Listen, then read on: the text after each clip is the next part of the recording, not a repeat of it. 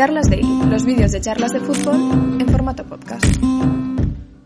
Fala galera, bienvenidos a este nuevo Charlas Daily, donde, como cada lunes, Julian Arroita eh, repasaremos la jornada con las preguntas, reflexiones y pensamientos que nos han dejado nuestros seguidores con el hashtag Charlas Daily en Sí. Twitter.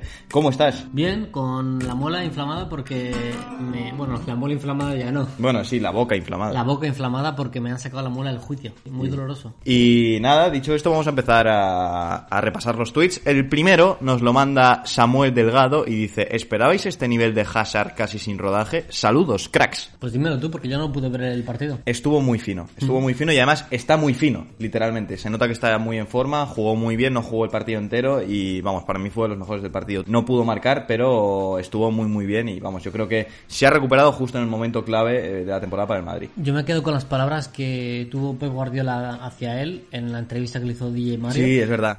Yo creo que el Madrid, el Madrid se tiene que pensarlo. Si Hazard no está jugando bien, algo pasa en el Madrid.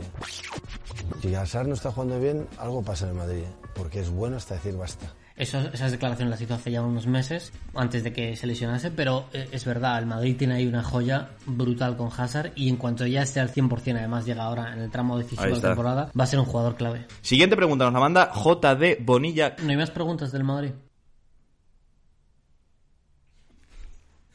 No. Bueno, pues habrá que hablar de ese partido, que es un pinchazo del Madrid, pinchazo importante porque ya se estaban distanciando. Sí, correcto. Y hay que hablar del mérito del Celta. He leído que Rafinha estuvo muy bien. Rafinha estuvo increíble, nos decía nuestro querido llamado Guille Gletes de Yemen, que está allí ahora mismo, que siempre aprovechaba los huecos que dejaba Marcelo en defensa, y estuvo súper bien. Le hizo una entrada a Bale criminal, pero criminal, que yo no sé si le hubiera sacado roja, le sacaron amarilla y no sé si le hubiera sacado roja, y estuvo muy bien, y también Denis Suárez. Y Denis, que además entró como suplente y dio ese pase a lo Michael Laudrup, que lo he visto repetido una y mil veces y digo, tremendo. Y me, ha- me ha dicho alguien por Twitter, es un pase también parecido al que hace Dennis Bergkamp contra la Juve en un partido en el que se empieza a, a revolver, se empieza a revolver, no encuentra el espacio y de repente mete el exterior para, para meter un pase increíble. Luego lo buscas por YouTube. Correcto. Siguiente pregunta, nos la manda J. de Bonilla 44 dice, con el pinchazo con ese del Inter y la irregularidad de la Juventus, ¿qué tan probable creen que el Scudetto se lo lleve la Lazio? Eh, la Lazio, mira, me parece que lleva sin perder desde, desde septiembre. 19 partidos sin perder, si no me equivoco. Es algo así, un dato increíble de un equipo que está ahora mismo en dinámica totalmente ascendente. Sí, Y que no tiene, no está en Champions, por ejemplo, como eh, la Juve, que es algo que puede llegar a pesarle. Se pone muy apretada la Serie A, se pone muy bonita y puede estar ahí la Lazio. Tiene la peor plantilla de los tres equipos y el Inter mm, me va dejando algunas dudas. Y hay un jugador especialmente que cada día me deja más dudas. ¿Quién? Skriniar. Sí, A Skriniar cada vez que lo veo me parece mm, peor futbolista. yo creo, bueno, es que ahora lo del Inter es un poco peligroso porque como decías, la Lazio no tiene competiciones europeas y el Inter que venía a ganar al Milan con una buena remontada que estaba en dinámica ascendente, yo esperaba que ganase y finalmente es la Lazio quien Sí. se impone remontando, además. O sea que van a estar ahí, ahí, está a un puntito de la Juve y va a estar muy entretenida la, la serie. Siguiente pregunta nos la manda Marcos Sánchez Burguete y dice, partidazo en Mestalla, con interrogación. Me gustó mucho Marcos Llorente y el gran partido de Tomás a destacar el destrozo de Ferran Torres por la banda izquierda. ¿Cómo lo veis? Probablemente no leeréis el tuit, pero un saludo, charlatanes. Pues lo hemos leído, Marcos, lo hemos Lo, leído. lo hemos leído, Sí. uno de los partidos más divertidos de la temporada. ¿Quién Sí. lo iba a decir con el Valencia y Atlético de protagonistas? Y con el centro del campo que proponía el Atlético. Ese cuatribote Sí. ahí eh, tan plagado del centro del campo. Y fue un partido espectacular, ¿eh? Marcos Llorente estuvo muy bien, eh, robando absolutamente todo en el centro del campo, con Thomas Partey llegando desde segunda línea y pegando el, el gol que marca es, es una espectacularidad, creando peligro siempre, cada vez que rompe desde segunda línea es imparable ese tío. Sí. Y luego Ferran Torres, que es un jugador que tiene un desborde.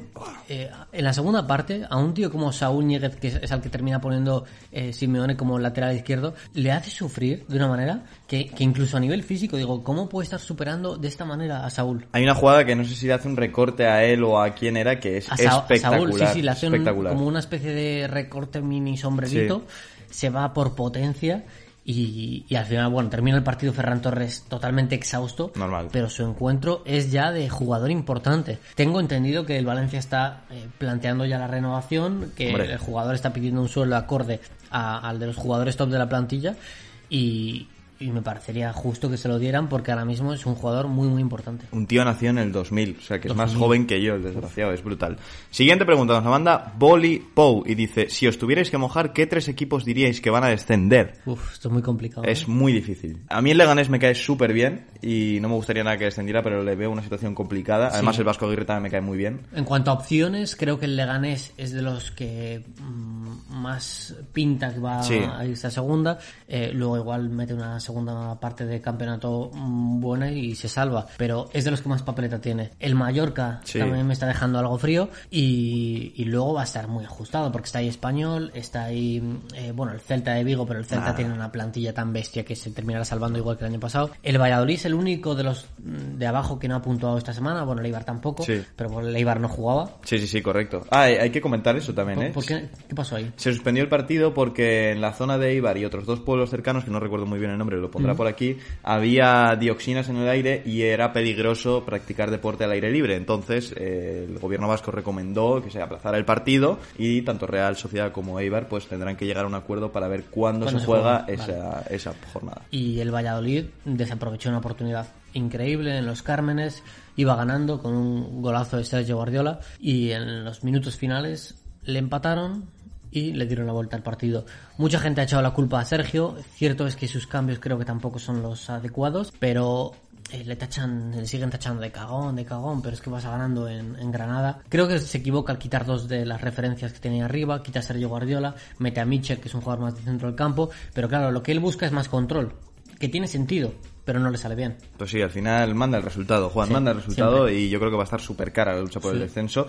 Coincido con los dos que dices tú y luego el tercero pues va a estar ahí súper, súper apretado. Siguiente pregunta nos la manda Marco Sotero, que es un fiel del canal, y dice, si desde dentro del propio fútbol no interesa acabar con el racismo, ¿cómo lo van a hacer los propios afectados? Lo de hoy de Marega y su gente es un claro ejemplo de que no somos conscientes de que para acabar con esto, todos a una. El caso Marega, jugaba el Oporto contra el Vitoria, eh, empezaron a insultarle desde la grada y Marega optó por dejar de jugar. Sí. Mm, Se le quitaron las ganas, dijo me voy de aquí. Sus compañeros intentaron pararle, intentaron que siguiese jugando, no lo consiguieron, al final Marega se fue con una tarjeta me parece Sí, correcto. y eh, se ha quejado en, en redes sociales con toda la razón.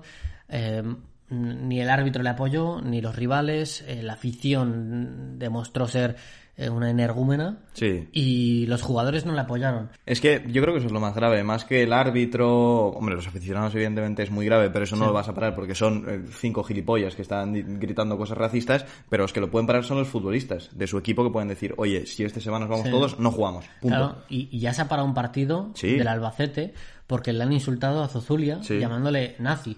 Eh, ahora le llaman, eh, le insultan insultos racistas a Marega y, y el equipo no es capaz de hacer lo mismo. Correcto, el equipo y el árbitro, que, El árbitro también, que sí, debería sí. haberlo parado bajo nuestra opinión. Siguiente cuestión, nos la manda Alex Calatrava y dice, ¿os parece preocupante el partido del Barça contra el Getafe? ¿Creéis que el Barça de Setién puede mejorar el trabajo de Valverde? Ah, difícil. Sigo diciendo, se ha infravalorado muchísimo el trabajo de Valverde y ahora se está viendo que a Setién le está costando dar con la tecla. En un principio probó con un esquema más adecuado a lo que él ha, solido emplear y ahora ha vuelto al 4-3-3, ha vuelto al equipo que, que tenía Valverde con algunos cambios, con un juego un poquito más posicional, pero le está costando muchísimo y contra Getafe lo hemos visto. Y también es que estás jugando contra el Getafe, que es un equipo que Es te pone las cosas muy difíciles. Por cierto, José Bordalás y Quique Setién no se saludaron porque al parecer no son muy amigos, que, Bueno. que digamos. Y bueno, fue un partido eh, extraño. Marc-André Ter Stegen fue el cuarto futbolista de campo que más pases dio para el Barça. O sea, eso ya te, te dice, Te mucho. dice mucho de dónde estaba jugando el Barcelona. Y hay un dato del Getafe también que hizo 30 faltas y es el equipo que más faltas ha hecho en un partido en las cinco grandes ligas en los últimos tres años. Datazo. O sea, es lo que comentamos, es un partido de muchos contrastes donde el Barça va a tener más el balón y el Getafe Sí. pues va a tener que recurrir más a este tipo de cosas. Y yo creo que no es preocupante porque como decimos, Setién todavía está en su pretemporada particular. No, y el primer tiempo no fue malo. No, no, no, no fue nada malo. Y es lo que digo otra vez, estás jugando contra un rival que te exige mucho. Mm. Pero el problema del Barcelona viene a nivel defensivo, es un equipo muy frágil. Sí. Y tampoco concede mucho, pero lo que concede termina en- dentro de la portería. Y ahí es cuando ves un problema, ¿eh? Sí, sobre todo cuando ves que Ter Stegen está a ese nivel y que encaja, no tantos goles, pero que encaja cada jornada, dices, algo raro está pasando aquí. Porque este tío con una defensa eh, de un nivel más alto no encajaría ni un gol. Y Marco Ángel, otro de los que suena para el. Barcelona, para ese Ya ha sonado toda España. Ha sonado toda España. Pues sí, y hace poco hicimos un vídeo nosotros de a quién ficharíamos para el Barça eh, para sustituir ¿Ah, a Luis Suárez. Sí, está por aquí arriba, que cada uno dijimos uno. Y nada, esto ha sido todo lo de este fin de semana. tenemos más. Bueno, todo no, lo que hemos comentado. Vale. ¿Sabes que vi muchos partidos de segunda este fin de semana? Ah, sí, ¿cuál Tres, es? concretamente. Oye, estuviste viendo el Fuenlabrada Lugo. Fui al Fuenlabrada Lugo y eh, me reconocieron dos fans de Fuenlabrada, de charlas de fútbol. Muy Un majos. saludo para ellos. Sí, sí, luego también vi el, Zarago- el Elche Zaragoza y el Deportivo Girona. ¿Estuviste en todos los estadios? No. Ah, vale. De hecho, los vi por la tele 2. Pero bueno, sí, lo ¿Y, quería decir. y por lo demás qué tal el fin de pillaste? No, no, no, no. Salimos, eh, pero yo me fui a casa porque estaba un poquito cansado. Y nada, jugué un partido el sábado, jugué muy bien. ¿Sí? Sí, muy bien. ¿Ganaste? Sí, no, empatamos a tres. Yo, yo, yo llevo sin, sin comer sólido desde el jueves. ¿Lo puedes creer? Eso, eso es digno de un pájaro. ¿eh? Eso, Sí. es muy, muy- eso es muy complicado. Pues sí, sí, ahí estoy, mira. ¿Se, se me nota mucho? Sí. ¿Puedo tocar? Sí, toca, toca. Uh, Estaba ahí como mullido, ¿no? está flácido, sí, sí, sí. sí, es- Ahora voy a ponerme un poquito de hielo porque eh, lo estoy empezando a notar. Bueno, pues nada, desde este club queremos mandar mucha fuerza y mucho ánimo a Juan Arroita, una pronta recuperación, hashtag ánimo Juan. Y nada, que la gente deje su mensaje de apoyo a Juan en los Sí, comentarios. Y, y una- mucho ánimo también a toda aquella gente que se haya sacado una mula del juicio recientemente. O que esté mal por cualquier motivo. que esté mal por cualquier motivo. Sí. Decidnos en comentarios qué opináis de todos estos temas de que hemos hablado en este vídeo. Y nos vemos mañana porque hay Champions.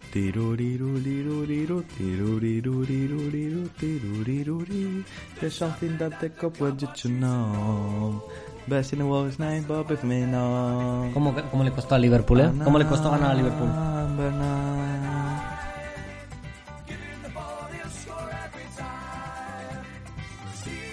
Gracias por escuchar este Charlas Daily. Síguenos en Spotify, iBox y Apple Podcast.